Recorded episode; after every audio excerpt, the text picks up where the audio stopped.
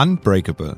Das ist nicht nur ein Film mit Samuel L. Jackson, sondern war auch der Zustand, in dem sich die Kapitalmärkte bis vor kurzem befanden. Trotz weiterhin grassierender Pandemie in Deutschland und einigen weiteren europäischen Ländern schienen sich die Aktienmärkte damit weiterhin nicht befassen zu wollen.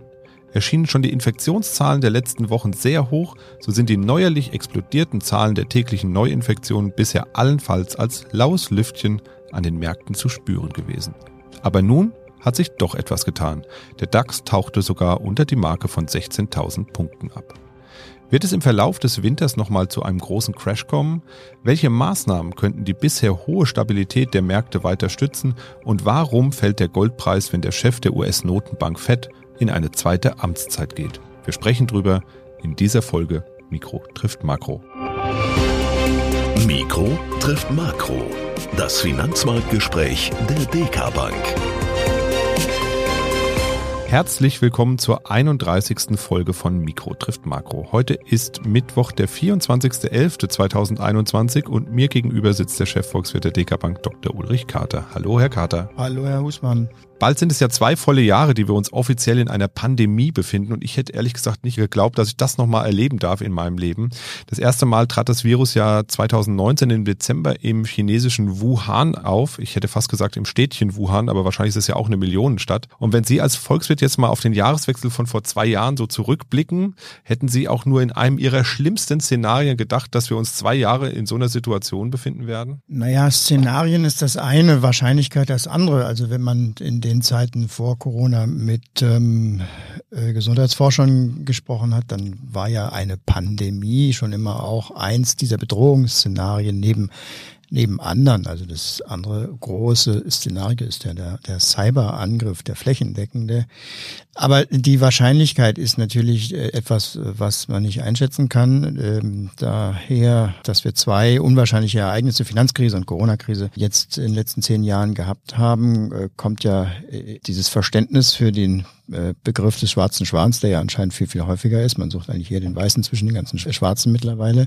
Und vor allen Dingen denke ich der Verlauf, der Verlauf. Also wenn man dann akzeptierte, dass es ähm, eine Pandemie geben würde, hätte man vorher wahrscheinlich auch eben diesen Verlauf so überhaupt nicht überschauen können, weil eben viele neue Dinge reingespielt haben, die es vorher einfach nicht gab. Wenn man einfach die spanische Grippe genommen hätte, dann hätte man gesagt, es wird ganz fürchterlich, äh, es äh, gibt riesige Opferzahlen. Aber es ist dann eben nach anderthalb Jahren auch vorbei. Das war ja die Erfahrung aus dieser Zeit. Und das kommt natürlich überhaupt nicht hin, weil wir auf der einen Seite die riesigen Opferzahlen vermeiden können, wegen der Fortschritte in der äh, Medizin, der Behandlung, der äh, Entwicklung eines Impfstoffs. Das war damals überhaupt nicht möglich. Und dann auch der Möglichkeit, sich zu separieren den Lockdown zu verhängen und die Wirtschaft weiter laufen zu lassen. Das sind alles so vollkommen neue Möglichkeiten bei dieser Pandemie, dass man den historischen Vergleich eigentlich knicken kann, zumindest in diesen Punkten knicken kann. Und damit haben wir jetzt einen Verlauf, der eben vollkommen ungewöhnlich ist, wenn man an dieses Thema überhaupt äh, denkt und ähm, ich glaube von kaum jemandem am Anfang vorausgesehen werden konnte. Sicherlich hat jeder Experte ein Stückchen aus seinem Gesichtskreis ähm, beigetragen ähm, dazu, wie es weitergeht. Und trotzdem, und das ist ja das Bezeichnende, sind wir, wie im letzten Jahr, auch in diesem Jahr, zumindest hier in Deutschland, eben überrascht davon, wie stark das Thema zuschlägt. Ja. Die Zahlen, die das RKI täglich übermittelt, die sind ja höher als jemals und im Vergleich zum letzten Winter blieben die Kapitalmärkte, vor allem die Aktienmärkte, extrem gelassen. Äh, wir haben neue Höchststände gesehen im DAX ähm, und wir hatten ja auch schon drüber gesprochen, dass das auch damit zu tun haben, dass die Unternehmen gelernt haben, um die Situation rumzumanagen, also mit der Situation einfach zu leben und umzugehen und sich da in der Pandemie einfach jetzt zurechtzufinden. Eine weitere Erleichterung ist natürlich auch, dass in den Ländern, in denen Rohstoffe abgebaut werden oder wo Waren produziert werden, die wir dann wiederum konsumieren oder weiterverwenden, dass da die Infektionslage ja weitgehend im Griff ist. Nehmen wir mal China beispielsweise oder andere asiatische Länder. Da gibt es also im Moment keine größeren Beeinträchtigungen. Spielt das auch eine Rolle für die immense Stabilität der Aktienmärkte, dass man sagt, na ja, in Deutschland ist zwar jetzt einiges los an Infektionsgeschehen, aber die wirtschaftliche Kette hinten dran, also ne, von den Vorproduzenten, die läuft ja weiter. Naja, der, der Markt zieht sich ja gerade so ein bisschen zurück, aber es ist tatsächlich weniger die Angst vorm Lockdown dahinter. Das ähm, sehen wir, das sehen alle Beobachter ähnlich. Die Stützungsmaßnahmen hierzulande, die Corona-Hilfsmaßnahmen sind verlängert worden für diejenigen, die eben um ihr Geschäft fürchten. Und das ist das Rezept, wie auch die Stabilität in den letzten 20 Monaten aufrechterhalten werden konnte. Und deswegen Corona und Börse, das ist schon so ein Murmeltier-Thema. In jeder Welle wartet man eigentlich darauf, dass es jetzt äh, den großen Crash gibt. Und ähm, von Anfang an war das an den Börsen eigentlich nicht die Perspektive, sondern man hat eben ja sehr schnell durch Corona durchgeschaut und das ist nach wie vor der Modus. Äh, wir beschäftigen uns ähm, das ganze Jahr über eigentlich mit der Welt nach Corona und da kommt jetzt diese vierte Welle, das ist ein ungeheures gesellschaftliches und politisches Thema, aber ähm, nach wie vor an der Wirtschaft weniger. Und auch das Thema Aktienmarkt und ähm, Aktienmarktrückgänge, die wir jetzt erleben, sind eher aus der Diskussion um Inflation und Zinsen herausgeboren, als ähm, aus der Angst von einem flächendeckenden Lockdown, den es nicht geben wird. In Österreich sind wir zwar ähm, schon wieder dabei, ich glaube aber für Deutschland nicht daran. Bei allen negativen äh, Erwartungen glaube ich, dass die fünfte Welle dann im, im Frühjahr äh, zwar auch noch kommt, aber dass wir dann schon ein bisschen weiter sind bei der Bewältigung. Ähm, ich glaube, der Winter, der wird jetzt ähm, noch in diesem Jahr eher problematisch werden. Gut, Sie schließen es jetzt irgendwie aus, ein Lockdown. Gefühlt, für mich rückt der Lockdown zumindest erstmal in eine vorstellbare Nähe. Also es ist zumindest ein Szenario, was man mal durchspielen müsste und mal sagen müsste, na gut, wenn es jetzt noch schlimmer wird, könnte es ja doch sein, dass man nochmal sagt, na zumindest äh, Handel, Gastronomie, Bars, Diskotheken, Clubs etc., das machen wir nochmal zu jetzt bis, keine Ahnung, Ende Januar, Anfang Februar.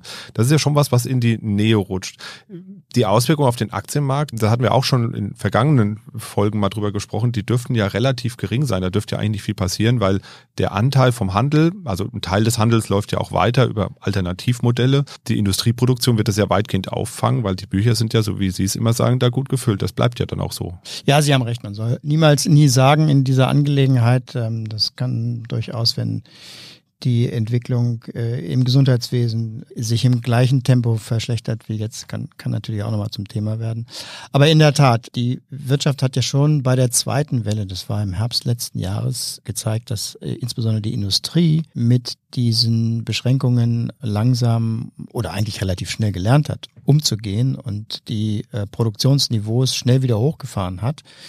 Äh, danach kam dann die Überforderung der Industrie, weil die Nachfrage so hoch war, die Kapazitäten nicht da waren und sicherlich auch ein paar Fehlplanungen vorgelegen haben. Aber der eigentliche Produktionsmodus, der funktioniert und wenn wir auf die Stimmungsumfragen sehen in den Unternehmen, das heißt, wir haben jetzt wieder die Einkaufsmanager, Sie haben es ähm, gesagt, die Einkaufsmanager-Indizes bekommen, wir haben heute den IFO-Geschäftsklimaindex bekommen, äh, die sind alle nicht abgestürzt, es ist also nicht die Angst vor der, vor der neuen Lockdown-Welle, die jetzt hier kommen könnte, sondern das weiterhin das Bewusstsein, dass es eben ein begrenztes Geschehen ist, selbst wenn es eben länger aufflackert, als das erwartet worden war. Schauen wir noch mal ein bisschen nach Asien, auf die asiatischen Märkte. Da liegt ja der Ursprung des Virus, aber die asiatischen Länder haben den Virus so weitgehend im Griff, würde ich jetzt mal sagen. Also da gibt es auch immer noch mal sehr lokale Infektionsgeschehen, aber eben nicht so ein Flächenbrand, wie wir das derzeit in Deutschland oder in Österreich sehen.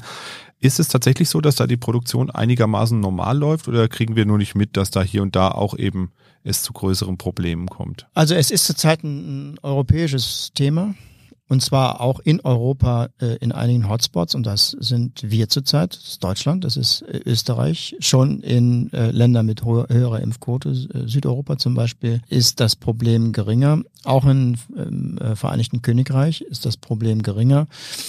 Es wird wahrscheinlich dann die, äh, den Medizinhistorikern überlassen bleiben, das dann aufzuklären, wie diese unterschiedlichen Betroffenheiten jetzt in der äh, Spätphase der Pandemie dann nochmal passieren können. Meine Vermutung ist schlichtweg, dass etwa in Großbritannien einfach die Anzahl der Menschen, die genesen sind, schon größer ist, weil, weil die ähm, Briten schon sehr lange mit sehr hohen Fallzahlen herumlaufen und deswegen jetzt eben die Überforderung des Gesundheitssystems nicht so stark ist wie hierzulande. Aber in China und in den Vereinigten Staaten hat sich in den letzten Wochen überhaupt nichts geändert an der, an der Ausbreitung und auch an der äh, Stresslage im Gesundheitssystem. Aber es bleiben eben markante Unterschiede, zum Beispiel die ähm, Hospitalisierungsinzidenz, das heißt die Anzahl der Menschen auf 100.000 Einwohnern, die ähm, jetzt eben zu dieser Zeit ins, auf die Intensivstation äh, müssen, äh, ist in Deutschland eben signifikant höher als beispielsweise in den USA. Wir liegen bei acht in den Vereinigten Staaten, trotz der ja auch sehr, sehr pragmatischen Umgang mit äh, Corona ist sie niemals über fünf hinausgekommen. Also all diese Dinge werden dann mal aufzuarbeiten sein. Ähm, auch die Impfquoten sind ja in den Ländern relativ ähnlich. Warum dann eben jetzt nochmal diese Unterschiede auftreten? Wie gesagt, ich denke, es hat äh, mit dem Thema der Durchseuchung zu tun, aber das muss man alles nochmal abklären.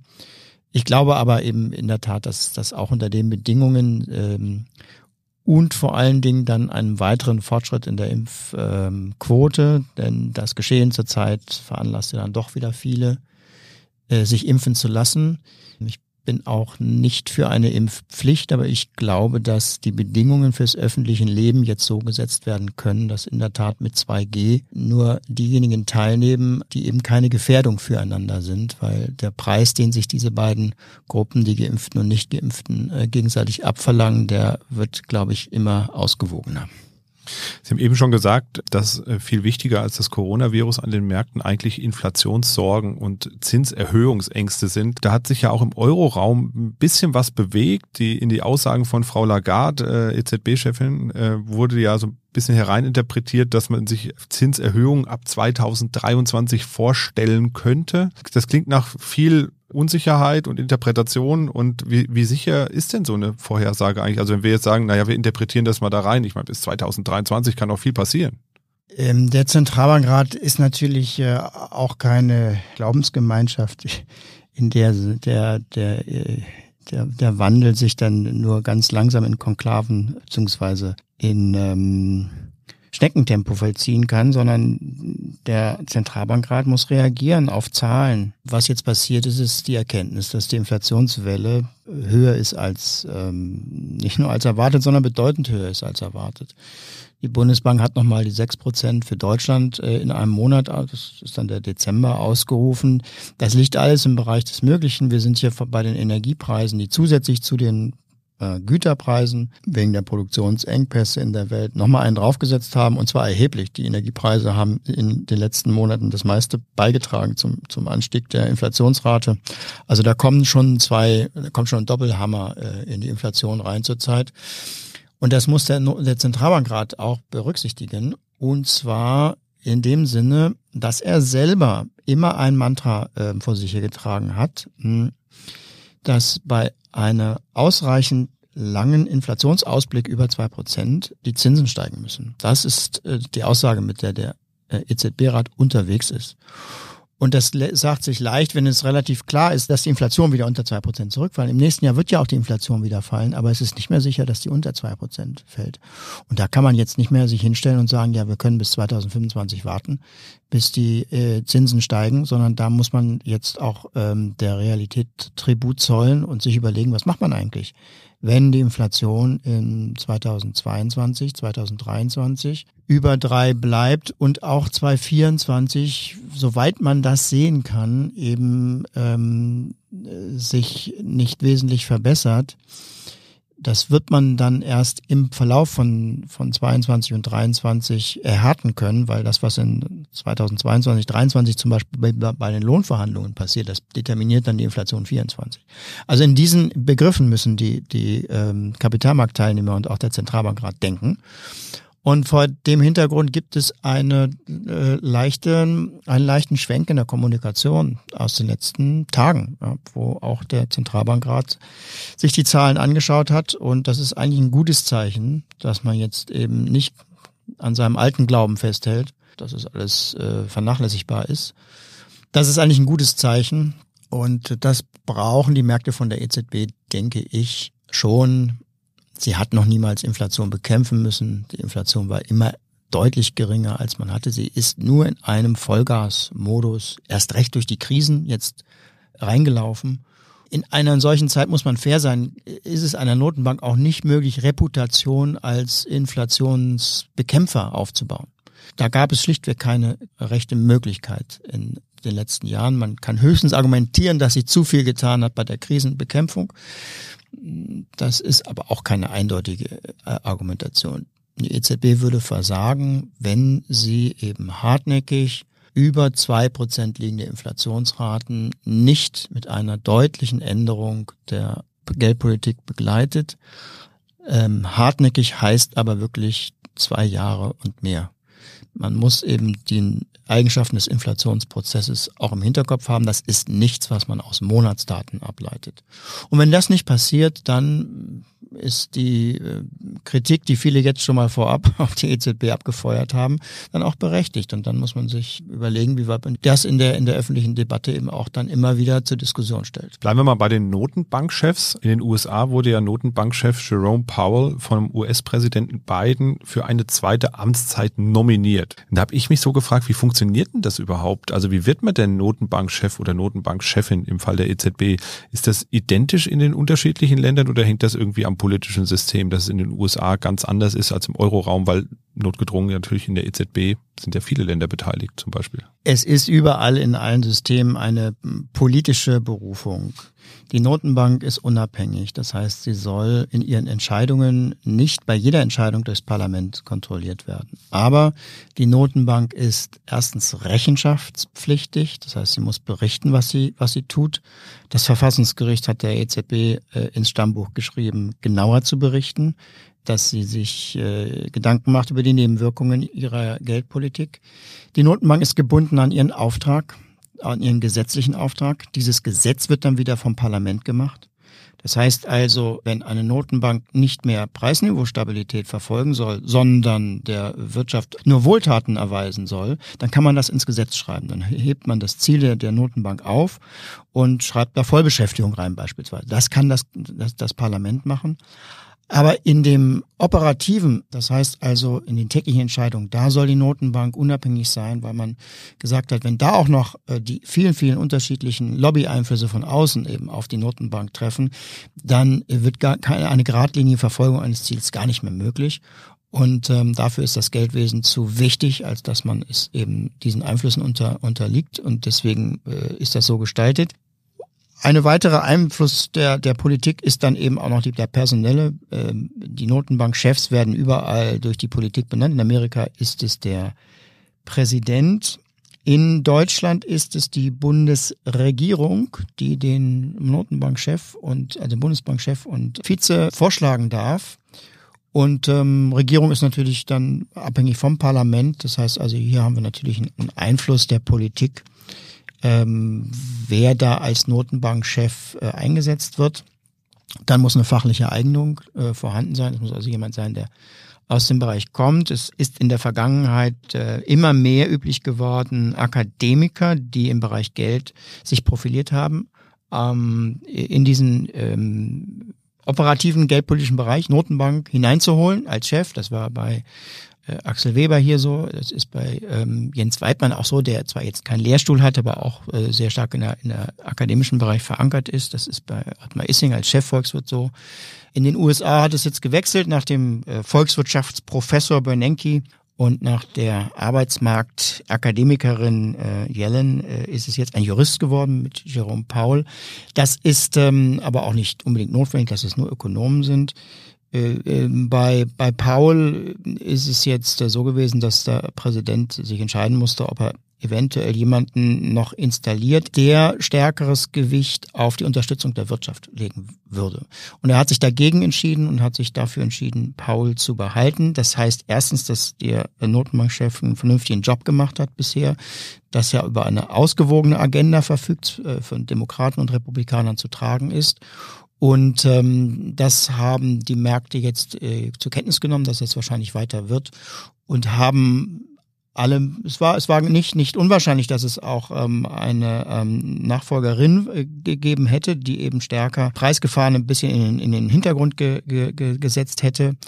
Dass das nicht passiert ist, hat dazu geführt, dass die Märkte sich jetzt weiter auf den Paul-Kurs einschießen und der bedeutet eben schon eine Straffung der Geldpolitik. An dem Tag, als das bekannt wurde, fand ich zumindest sehr bemerkenswert, dass dann der Goldpreis gefallen ist was für mich erstmal überhaupt keinen Zusammenhang hatte. Also so als Außenstehender sagt man, hä, wieso fällt denn der Goldpreis, wenn der Chef der Notenbank, der war es ja bisher auch schon, äh, in eine Verlängerung geht. Also es macht ja erstmal für einen Außenstehenden wenig Sinn. Ja, aber in der Kapitalmarktlogik ist es ganz folgerichtig, denn der Goldpreis hängt mit dem Zinsniveau schon zusammen.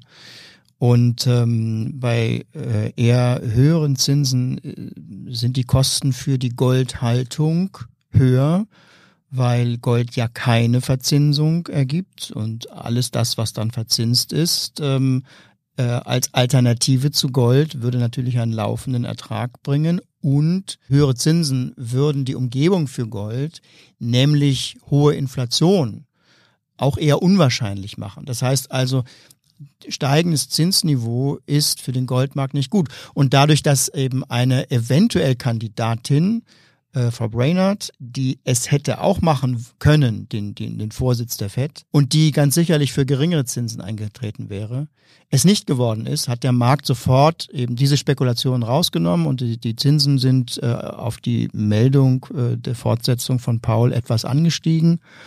Und in Reaktion darauf der Goldpreis ein bisschen zurückgekommen, weil er eben auch im Vorfeld schon nach oben gegangen ist.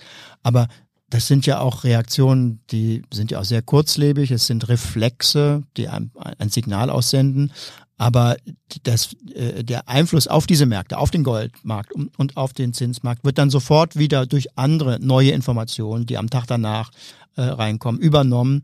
Und insofern kann man hier noch ein paar, wie gesagt, Reflexe der Märkte ähm, erleben, aber nichts, was jetzt ähm, dauerhaft ist oder ähm, extrem bedeutsam ist. Ist also auch eher so ein bisschen was, was mit Psychologie zu tun hat am Ende?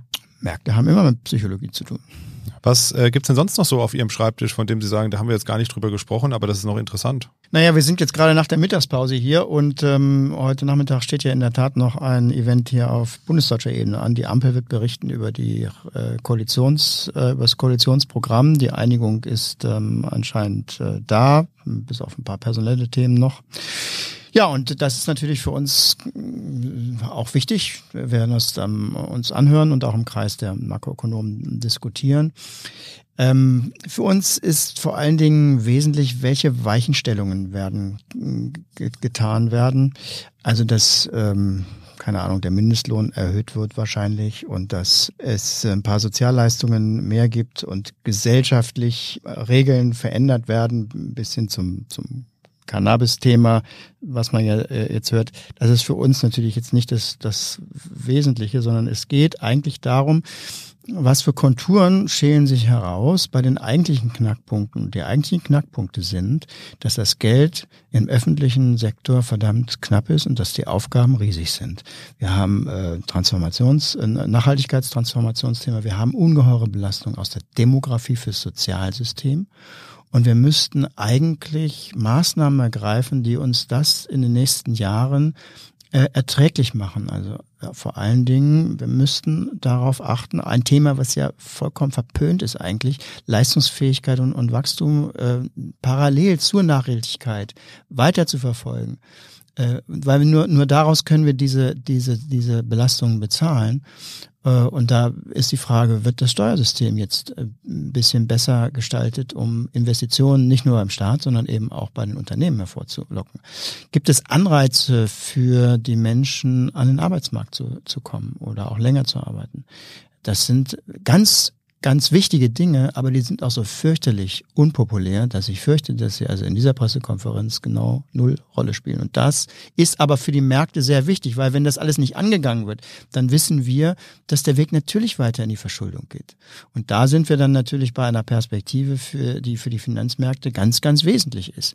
Also insofern, ähm, man kann gespannt sein. Wir werden, wir werden berichten an dieser Stelle. Ja, dann würde ich sagen, machen wir für heute auch einen Knopf dran. Dann kann ich Sie nämlich schon entlassen und Sie können den Herren und Damen lauschen, was sie von sich geben. Ansonsten möchte ich nochmal darauf hinweisen auf unsere Reihe vom Investieren zum Sinvestieren. Da gibt's auch eine neue Folge.